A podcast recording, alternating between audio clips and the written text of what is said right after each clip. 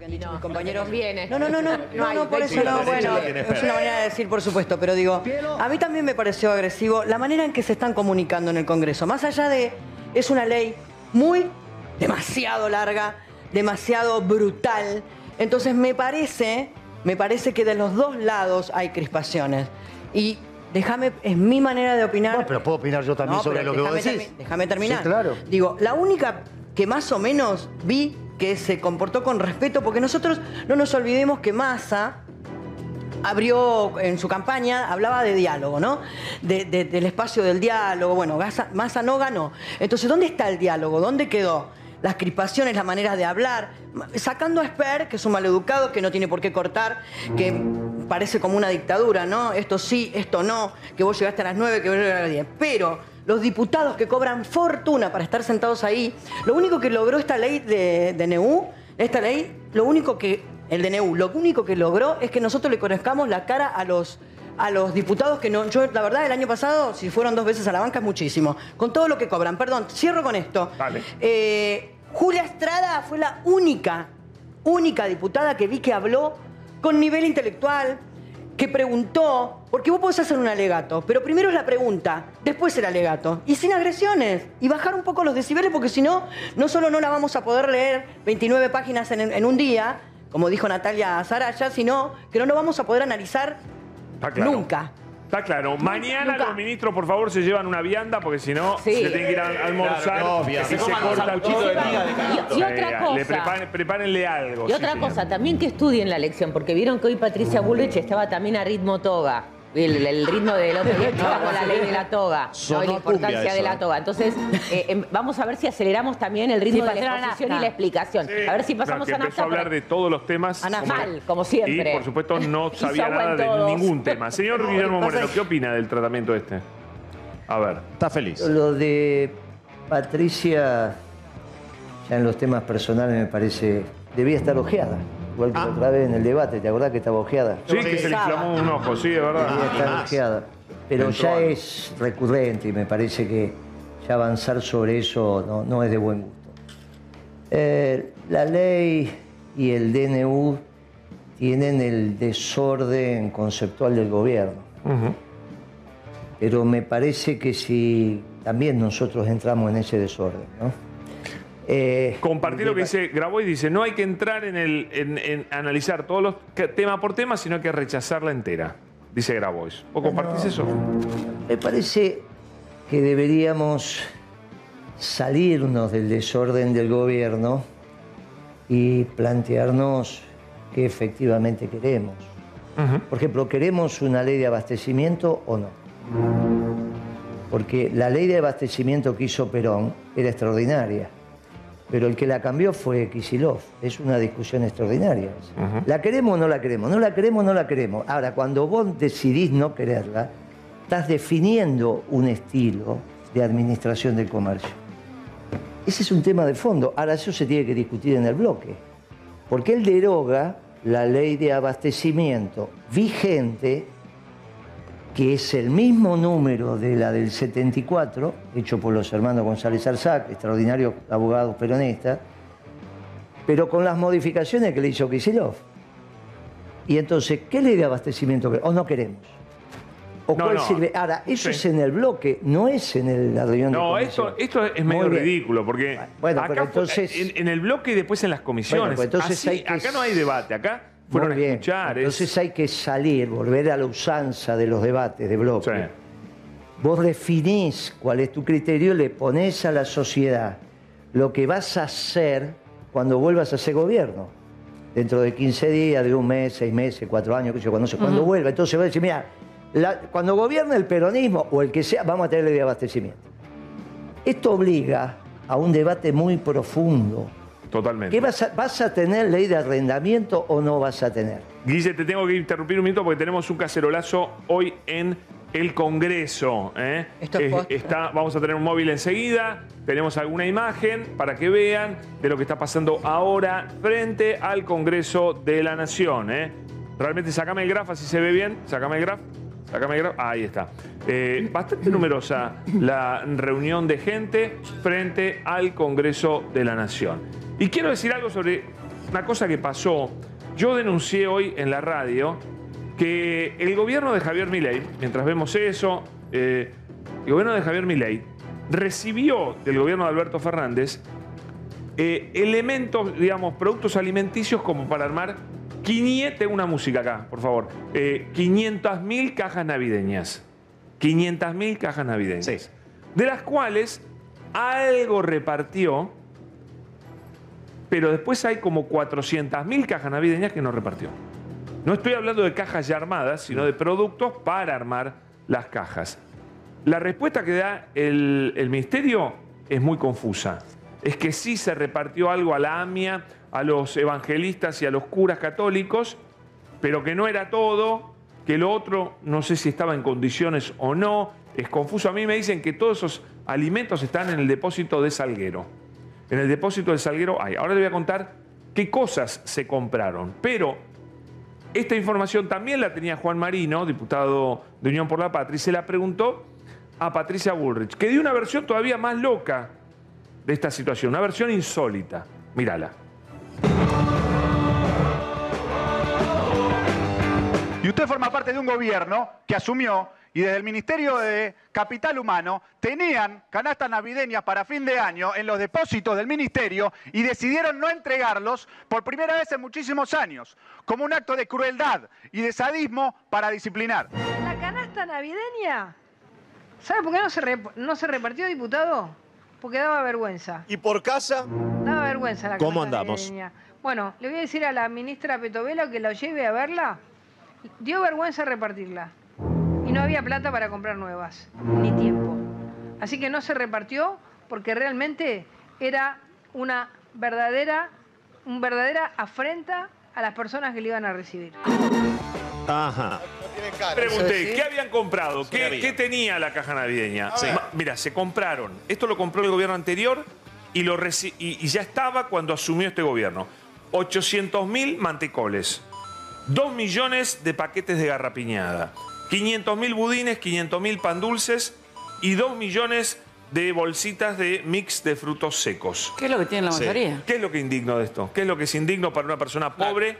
Indigno es no, no recibir No nada. darle, claro. Sí. Digno de no No darle. reci- no recibir ¿Y qué van a hacer entonces? ¿Lo van a dejar pudrirse en un Claro, está depósito como hicieron ahí. con las cunitas, como hicieron, eh, como ha dicho la oposición en otros momentos con silla de ruedas? ¿Qué van a dejar arrumbrado ahí? Eso es un papelón. Que capaz que ella nunca no recibió salga Es un de- capaz que ella- gravísimo. capaz que ella nunca recibió una caja, pero las cajas navideñas traen eso. Y no, ¿cómo recibir una caja si Sí, nunca a lo laburó? sumo No, pero una ya sé, sidra, pero digo, pero... eh, la verdad, las cajas navideñas traen Claro, eso. Algunas, más una algunas sidra. alguna, algunas, algunas cajas navideñas no llegaron a ponerle No mucho más. alcohol, pero No, digo, no mucho. la verdad que no trae mucho más y es lo que le permite a muchas familias que no tienen un mango tener, una algo en la mesa para Pero algo dulce. ¿en, en qué caso podría ser una vergüenza una caja navideña? No, no, no. Pero además no dijo su Podrida, presi- pero perdón. ponele. Bueno, podría. Podrida. Yo pregunté los productos y si los recibieron a su Sí, mes. el además- Pero además además, digo, el presidente ya lo dijo, no hay plata. Entonces es una caja de cuando no hay plata. El gobierno anterior tampoco se quedó con plata. Pero ¿qué pasó cuando en diciembre, estando esta- estos elementos que los repartían a algunos amigos y a otros no, Beliboni fue a pedir cajas navideñas? Mirá porque lo, lo contó hoy, eh, a raíz de todo esto, Eduardo Beliboni en Twitter. Ahí lo vemos, Serra. Las ministras Pato Bullrich y Petovelo decidieron no entregar cajas navideñas para comedores populares. El 22 de diciembre los funcionarios que recibieron al Frente de Lucha Piquetero mintieron, dijeron que no había nada. Le sacaron el pan dulce a los más pobres, criminales. Y él, y él adjunta una, la noticia en ese momento. Pero hay otro tema acá metido, y es que le cortaron la comida a los comedores populares. Yo consulté hoy. Claro. Y me dijeron sí, porque no era transparente la entrega de comida.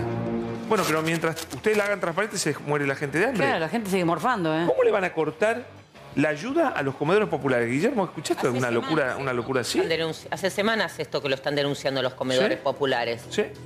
Todo el gobierno está desordenado. Vos imaginate que mi ley estaba festejando porque la inflación va a orillar el 30% cuando él pensaba que iba a ser el 45%. Ahora, hace mucho tiempo, hace tres días atrás, que viene señalando que la inflación presente es culpa de la emisión pasada Ajá. Como una función unicausal. Lo que emitiste hace algún tiempo, 6, 8, 12, Hasta 24, 24 meses, meses. te genera la inflación del, del presente. Pero después cambió su marco teórico, y esto es lo más complejo de todo, para decir que el gobierno hizo cosas para bajar la inflación y que hacerle un monumento a Caputo. Sí. O sea, que lo que él sostuvo durante toda la campaña y hasta hace tres días atrás, que la única causa de la inflación era la emisión, ya no es más, porque ellos pueden hacer cosas para bajarlas. Eso vulnera su propia capacidad de razonamiento. Estamos ante una situación muy delicada. Porque cuando vos lo entendías a Milei dentro de su marco teórico errado, bueno, tenía su marco teórico, ahora ya no tiene su marco teórico. Es muy complejo lo que está pasando, al punto que se enojó de verdad porque se metieron con sus hijos. Sí, No es yo que lo no dije son ayer. sus hijos. Es verdad, que- es verdad que estuvo a punto de echarlo a Adorni, es verdad, pero muy cerca de echarlo a Adorni. Bueno, es que está... Y la información no la había dado Adorni. Ah, Dicen que la dio Eduardo Serenelli. Bueno, pero él se enoja con la periodista. ¿en Deja quien le dio la información a la periodista. Él puede llegar a pensar de verdad que los perros son sus hijos. Dice, mis hijitos de cuatro... Si él lo piensa de verdad, si él piensa de verdad que la inflación era unicausal y ahora generó una magia que pasa a ser al menos con dos causalidades y ellos generaron la, causalidad negativa y bajaron la inflación, ya estamos en presencia de un desorden muy grande. Y eso empieza a explicar algunos artículos que salen del exterior, los de los que dijeron, bueno, esta chica está preparado para todo. La visita, que no la puede volver a repetir, la de la vicepresidenta de una unidad del ejército, porque el Poder Ejecutivo, amigo, es unipersonal. Claro. Y el Poder Ejecutivo es el comandante en jefe de las Fuerzas Armadas. Y él no la autorizó, no pueden hacer No esa puede. cosa.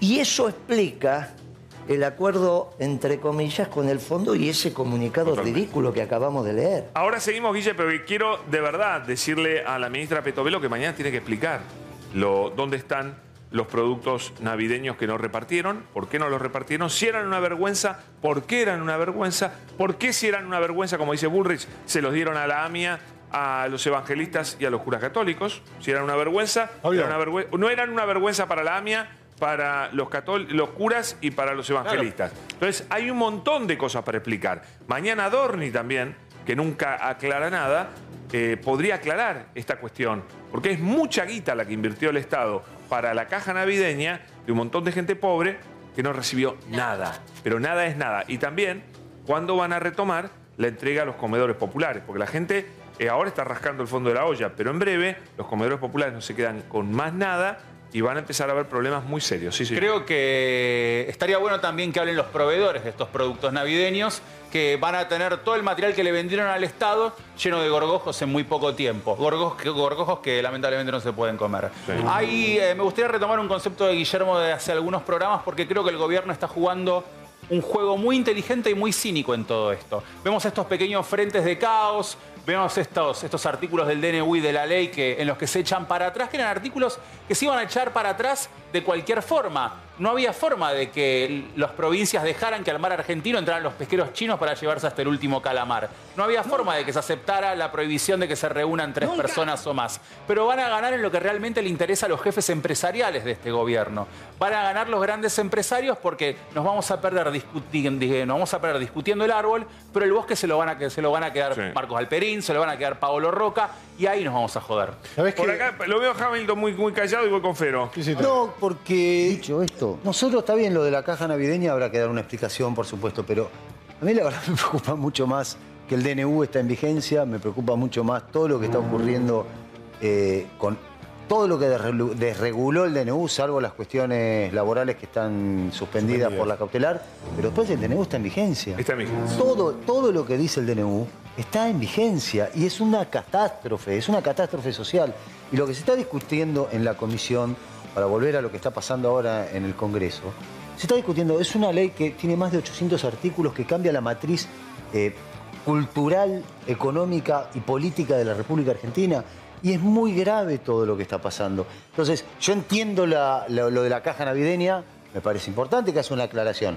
Pero Lo al lado de también, todo ¿no? lo de los comedores también, por supuesto, y es más grave que lo de la caja Mucho más, sí, sí, estamos de acuerdo. Pero al lado de lo que está ocurriendo y de las modificaciones que podrían sobrevenir, realmente tenemos que estar muy atentos y muy alertas y poner el ojo en lo que está pasando en el plenario que se está realizando en las tres comisiones del Congreso, porque se está eh, decidiendo el futuro de la patria. Bien, allí está nuestro compañero Hernán Nucera. Hernán, querido, bienvenido. Muy buenas noches, Pablo, para vos y para todo el equipo de Duro Mar. Otra jornada de cacerolazos en esta noche de miércoles eh, frente al Congreso de la Nación. Esta tarde hubieron manifestaciones eh, de artistas, actores y diferentes eh, referentes de la cultura pidiendo justamente que se baje el DNU y para que no haya ley ómnibus. Después de la conferencia de Luis Toto Caputo, bueno, empezó a llegar más gente al Congreso y realmente en este momento es muy grande la cantidad de gente que hay acá. Vamos a intentar charlar con algunos de los manifestantes que se encuentran por acá. A ver, amigo, ¿cómo estás? ¿Cómo andas? ¿Todo bien? Hoy cacerolazo de vuelta, ¿por qué? Cacerolazo de nuevo. 4.650 mil millones de dólares que lo toman para pagar su propia deuda. Es una, es una estafa descomunal al pueblo argentino. Estamos haciendo un argentinazo cultural en todo el país. Córdoba, La Plata, Verazategui, Quilmes, Florencio Varela, en todos lados hay gente, en todas las plazas, en todas las calles. Entonces, dense cuenta muchachos, a la política argentina le digo, por favor tengan criterio, criterio, júntense, hagan una asamblea como corresponde, Mientras, vengan a la calle a pelear con la gente. Estamos acá peleando por nuestros recursos, recursos naturales. Por favor. Muchas gracias, amigo. No, por favor. Seguimos charlando con la gente que está acá manifestándose en el Congreso. En tu caso particular, ¿tenés alguna razón o es general por todo lo que está haciendo Milei? general para, para defender la patria, para defender la cultura y en particular yo laburo en el teatro hace muchísimo tiempo, quiere cerrar el Instituto Nacional de Teatro, quiere cerrar el Fondo Nacional de las Artes, quiere financiar el Inca, viene por todo, entonces la lucha es total por todo, pero ahora para defender la cultura argentina, obviamente. En particular por la En particular por la cultura, pero es por todo. No al DNU, no a la ley ómnibus, no a toda este, esta política de avasallamiento de vender a la patria. Muchas gracias. ¿eh? No, de nada. Señora, ¿cómo le va? Está muy bueno, justo la encontré en una canción particular. Cuénteme por qué está acá. Estoy acá para defender nuestra democracia, nuestra Argentina que es tan maravillosa. Este, y bueno, que se vaya mi ley. La verdad, quiere arrasar toda, toda la Argentina. No le, Usted como jubilada, no le importa la, la educación, no le importa la salud, no le importa nada. Quiere vender toda la Argentina. Este, y bueno, por eso estoy acá. Tengo 82 años, tengo nietos, bisnietos, y acá estoy con mi cacerola de 2001. La misma que usó en el 2001. ¿Eh? La que usó en el 2001, me decía. Está bastante abollada. Sí, es del 2001. De andar con él Bonafide, con ella, con todos los piqueteros. Muchas gracias. Seguimos. ¿Qué dice la daga? No, eh, obviamente que es todo un disparate, todo el resumen es impresionante, nos preocupa mucho, lo sabemos, lo hablamos, pero a mí me preocupa también otra cosa. Eh, estamos viendo eh, en este momento en el Congreso cómo la gente una vez más, el pueblo, parte del pueblo, sale, resiste, le reclama a la dirigencia, reclama por la dirigencia, reclama. O sea, en cada protesta lo estamos viendo en forma reiterada que reclama por una dirigencia que no sabe dónde está. Y lo que me preocupa es lo que acaba de decir Moreno. Porque Moreno entrega un mensaje. Dice, salgan del desorden. Le dice a Unión por la Patria, al Gobierno Nacional y Popular, al peronismo, como quieran llamar. Salgan del desorden. Del desorden. Yo interpreto... O no entren en el desorden. Salgan de del este desorden que dice, él, él está diciendo hay que discutir otras cosas. Dejen de correr atrás de la pelota, ¿no? Ento- Sería claro, entonces lo que digo, lo que me está diciendo yo en una traducción bien futbolera, digo, están realmente en bolas, no saben para dónde ir, o sea, eh, corren detrás de una pelota, pero, pero le siguen el juego. Pero ¿quién está, en, eh, ¿quién está en la ese lugar? oposición.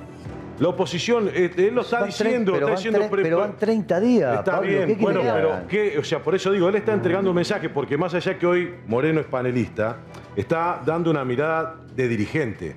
Está bien, pero van 30 días. No, pero sí, ya digo, sé, pero Milei instaló un juego, el juego del caos. Está bien. Entonces, lo que está, lo que está, lo que está diciendo, eh, me parece, Guillermo, es, no entremos en el juego del caos, Y no pero- entremos en esa pero dinámica. ¿cómo hace para no? No, no, una cosa es la desesperación, el enojo, la bronca, la indignación, pero que eso no de- pero que eso Pero, no, no te eh, es impida entrar en, en- en algo proactivo también. Perdón, tiempos- Carla, quiero, tiempos- retomar un, quiero retomar un concepto de Carla y me gustaría destacar algo que estoy viendo mucho en la calle, que es cómo están organizándose de vuelta las asambleas populares en distintos barrios. Estamos hablando de Almagro, estamos hablando de Boedo, vuelta estamos hablando de Villa Ortúzar, que están convocando a estos cacerolazos que estamos viendo en todas las semanas a lo largo de la ciudad. Y estamos en un momento clave porque estos movimientos que fueron muy importantes en el 2001 pueden ser muy importantes de vuelta. Porque es gente que ya tiene la gimnasia, que ya Está tiene bien. los reflejos. Y vamos a pasar de la protesta a la resistencia. ¿Vos qué decís, eh, Mariano? Nos quedan 30 días, digamos. O sea, la, la- la organización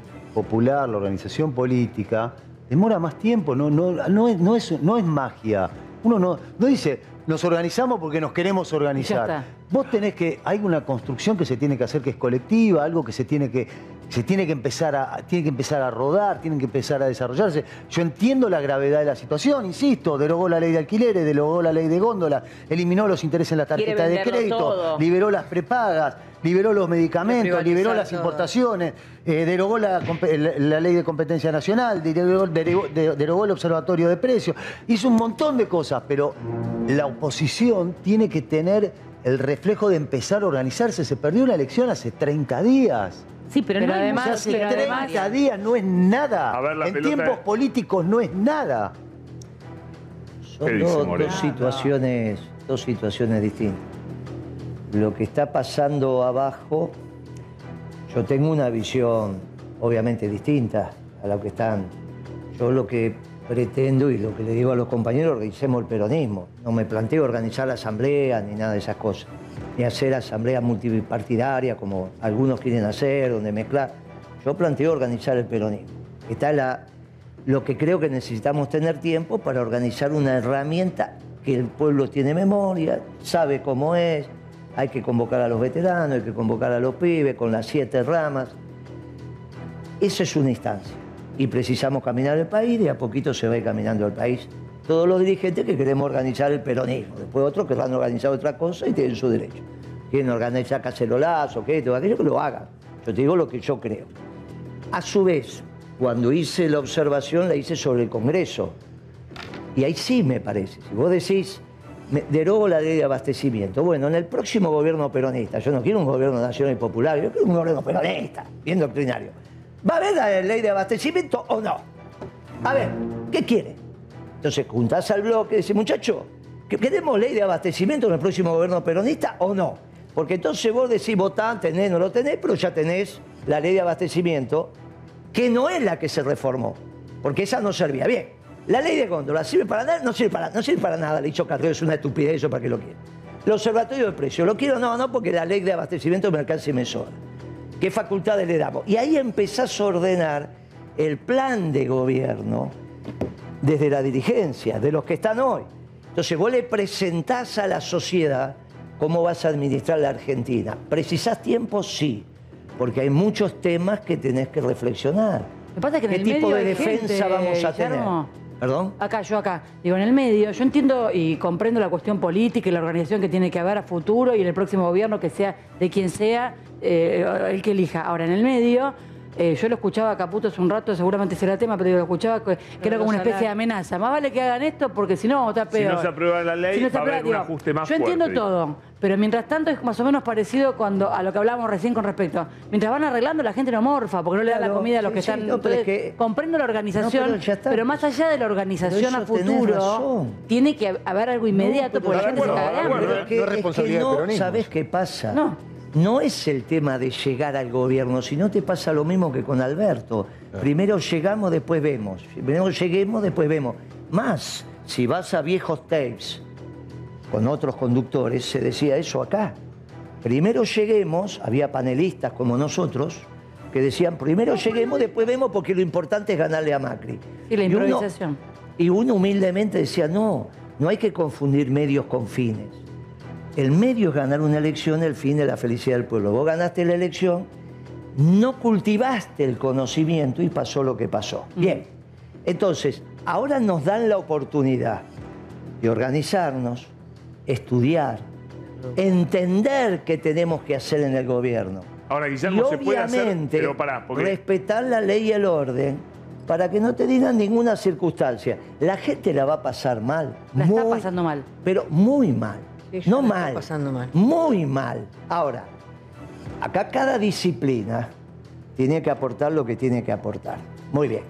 En la economía no se estudia cómo lastimar al pueblo. Al menos en mi disciplina no hay ninguna materia que se te pare un profesor y te diga, vamos a estudiar cómo hay que lastimar al pueblo. Es un invento. Bien.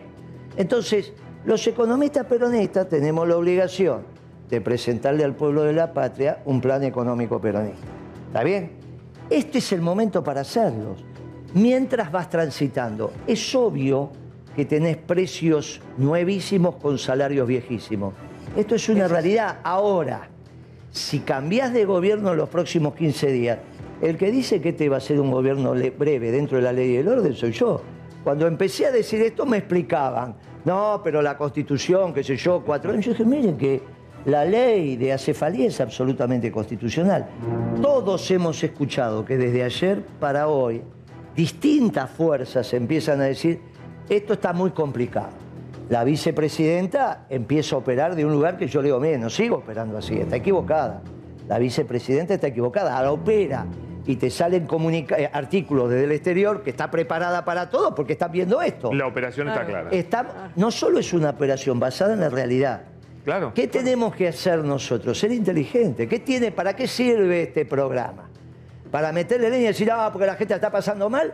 ¿O para darle una propuesta al que le está pasando mal? Para, para, para, para. ¿Para qué sirve este programa? Bien, para darle una propuesta a los que la están pasando mal. Igual estaría El buenísimo. para que se- darle una propuesta a los que la están el- pasando, Para darle una propuesta a los que la están pasando mal.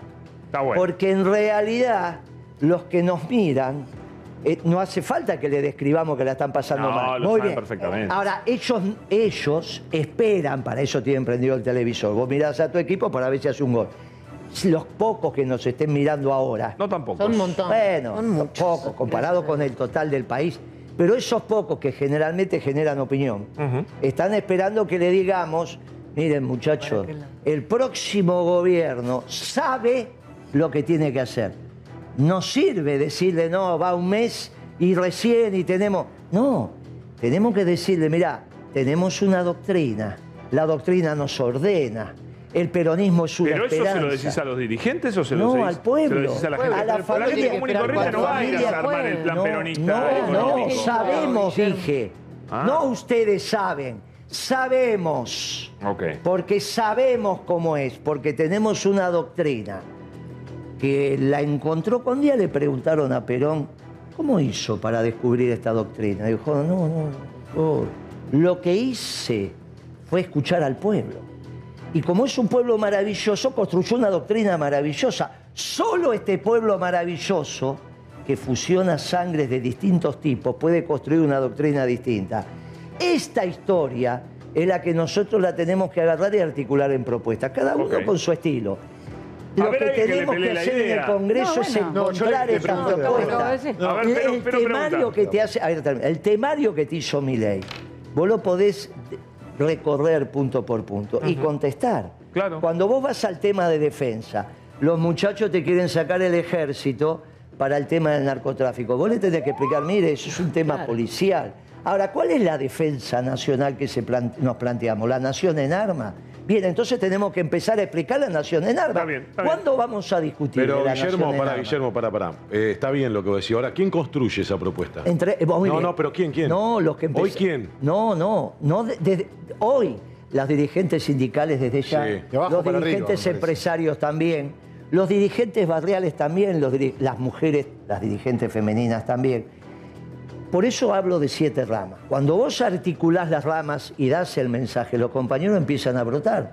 En ese brotar, cuando vos digas, che, ¿qué es esto que dijeron de Enduro de domar la nación en armas? ¿Cuánto hace que no se discute la doctrina de defensa de la nación en armas? Bien, vamos a discutirla. Si hay un acuerdo de defensa estratégico entre los chilenos y los británicos para defenderse de quién, de la isla de Pascua o de la Argentina, bueno, empecemos a discutir. Y vos empezás, Déjame- ¿cuál va a ser el esquema de seguridad de la Mirá, Argentina? tocaste un Para tema- terminar con la droga, ¿es un problema de hacer lo que hace El Salvador o tenés que ir a Nordelta? Para, Vamos a hablar, no te metas con Nordelta. Eh, eh, Sí, vamos porque a ahí, hablar. ahí vive mi amigo, ahí vive Vamos mi a amigo hablar, Fantino vale. y dijo que la primera reunión me la va a hacer él. Ah, con Fantino. parece bien. Yo te armo Pero él vive en Nordelta. Me lo dijo Fantino, Te armo vení a casa. Que yo vivo en Nordelta y los conozco a todos. La primera reunión te la hago yo. ¿Vos conocés a alguien más que vive en Nordelta? Alguno. Bueno, bueno, Eh, ya tenemos voy. varios que viven ahí Pará, que nos van a empezar a explicar. Hablaste de doctrina de defensa y hoy mucha gente mezcló Ecuador con Argentina. Ecuador es el espejo en el cual se deberá mirar en unos meses Argentina, un país que dolarizó, bueno, todo lo que ustedes ya saben. El informe te lo arma para que entendamos qué pasó en Ecuador y por qué nos interesa a nosotros. Va a empezar a ser como el bondadoso, ¿no? El, el, el, el, el Bueno, eso ya narco. pasa, ya pasa, Ya ya está pasa. pasando. Y sobre pasa todo eh, que se haga cargo. el- si pasó lo que pasó en Rosario, es por, lo, eh, por el dirigente. Pide la palabra Moreno, ¿qué dice? Mirá, eh, no deja de ser una mercancía ilícita, pero es una mercancía. Entonces, casi es de sentido común. Me ha tocado tener problemas con la leche. No se me ocurrió nunca ir a los almacenes. Iba a la Serenísima. Llamaba a Mastelone y le decía, mirá, en esa época tenía dos, Mastelone y Sancor. Hoy Sancor ya ¿Cuántos narcos importantes puede haber en la Argentina si lácteas importantes tenemos dos? ¿Y cuántos de esos narcos importantes están en Nordelta? No lo dije como una parodia, no, nosotros somos estudiosos de estos No, temas. pero hay déjame. Pueden estar en cualquier lado de la No, no, Argentina. no, no están en cualquier lado. Sí, pueden no, cualquier lado. escúchame, no lo digas. Porque qué no? Porque está mal, porque no están en ¿Vos sabés de la dirección? Pásamela. Y ya te la voy a dar, no tengo ningún problema. No, pero Guillermo. Es- escuchame lo digo, que te- porque estigmatizas un lugar, no, me no parece que estoy está mal. Los grandes financistas está del clarito. narcotráfico están Cuando lo digo, por todos lados. cuando lo- no están en todos lados. Sí, sí. no está- en todos los que Guillermo. están en todos lados son los almacenes. Están en todo. Están. Los que están en todos lados son... Escucha, no defendamos lo que no No, estudiamos. no. Yo lo estudio todos No, los no lo días de mi vida. estudiaste, porque entonces no podés decir eso. No, no. ¿Cuántos narcos importantes importante hay en la Argentina? ¿Cuántos narcos- ¿Cuántos narcos importantes hay en la Argentina? Delfín Castedo, Marcos, Marcos Estrada González. ¿Cuántos importantes? César ¿De Morán, cuántos- César de Morán de la cuántos millones de dólares Rankovic, hablas? Patán Nacuse. ¿De cuántos millones de dólares No hablas? sé, para no tengo la cuenta, pero si un kilo de falopa está a eh, 2 mil bien, dólares en Santa te Cruz lo de la digo Sierra yo. y se vende a 10 mil Te dólares lo en la digo, ciudad de Buenos entonces- Aires y se vende a 30 mil en, Entonces se te lo 30 digo yo, Europa. porque me estás dando el esquema de comercialización de abajo. Narxi para en, en el mercado de lácteos. Vos tenías dos importantes. ¿Cuántos te pensás que va a haber en el mercado No, de la vos. ¿Cuántos crees que hay, Guillermo, vos? Pero querido, no hay más de tres. Vinculados. Bueno, igual Con la- donde vivan me importa un carajo. Me importa que los Pero si agarre, vos que los en pero cana. si- no nos maneje el pero Están ¿sabés todos qué presos, pasa? pero operan desde la ¿Dónde cárcel, viven? chicos. Es Obvio. importante, porque es donde tenés que empezar a resolverlo. O vos te pensás que es casualidad que los de Nordelta también tengan museo. Vamos, che. ¿Qué museo? No, no Pero, podés. espera, no, no, me parece una pregunta. mucho. No, no es mucho. Ya sé de lo que estás hablando. No, pero entonces si, él- mucho. si no es mucho, déjalo que venga a defenderse. Tengo una pregunta. ¿Para qué lo vas a defender no. vos? Los no, grandes- yo lo defiendo, ¿sabes por qué? A ver. Porque me parece que esto, si no se lo podemos probar. ¿Cómo no lo podemos probar? Y Si sí, lo vos estoy lo diciendo. probar. Pero si lo estoy diciendo de hace dos años y nunca viste nadie que diga qué está diciendo Moreno. El problema es que es la primera vez que lo digo acá. Ahora, yo te lo No, vengo pero a mí- diciendo. a mí, pará. con nombre y apellido, decir que alguien es Pero narcotraficante. escuchame una me cosa, parece vos poco. vas a. Yo no sé de quién están Vos hablando, vas pero a tampoco Rosario. sé No tengo ni idea Después te de digo, qué Vos están hablando. vas- después- 15 después te digo, no Vos te vas preocupes. a No, no lo vamos a nombrar porque no quiero da- darle Ah, pasto pero a, es que a- si a una no sos acusación, vos, sí. soy yo. Pero Guillermo, no me parece bien. Pero che, que no Acusar te. con nombre y apellido. Igual, la idea Pero que estás no, dando, no, yo pero comparto. Vos vas a Pero Rosario. no, no que sea esa persona, Escuchame, vos, vos no sé vas quién a es. Rosario y todas las torres que hicieron paralelas al río, te las dijo que las hizo Elstein. ¿Estamos de acuerdo? No sé Y están de... Bueno, yo sí sé. Bueno, que vos no sepas, es para algo estoy yo acá. Si no, ¿cómo es la historia esta? ¿Para qué estamos? las hizo Elstein. Entonces, Y entonces están todas desocupadas. Y cuando vos hablas con los muchachos te dicen, es toda plata brava, le dicen las torres blancas. Por eso te dije, mira, Duro de Domar cumple un rol fundamental. Porque le estamos hablando al pueblo que nos escucha en todo el país, dando respuesta, con nombre y apellido, para que no hablemos anónimo y no encontremos la solución. Narcos en la Argentina importante, igual que lácteas hay dos, acerías hay una, aluminio hay una, golosinas hay una y un- y media. Hay tres. No, narcos importantes cuando hay vos, muchos. Cuando vos El presidente.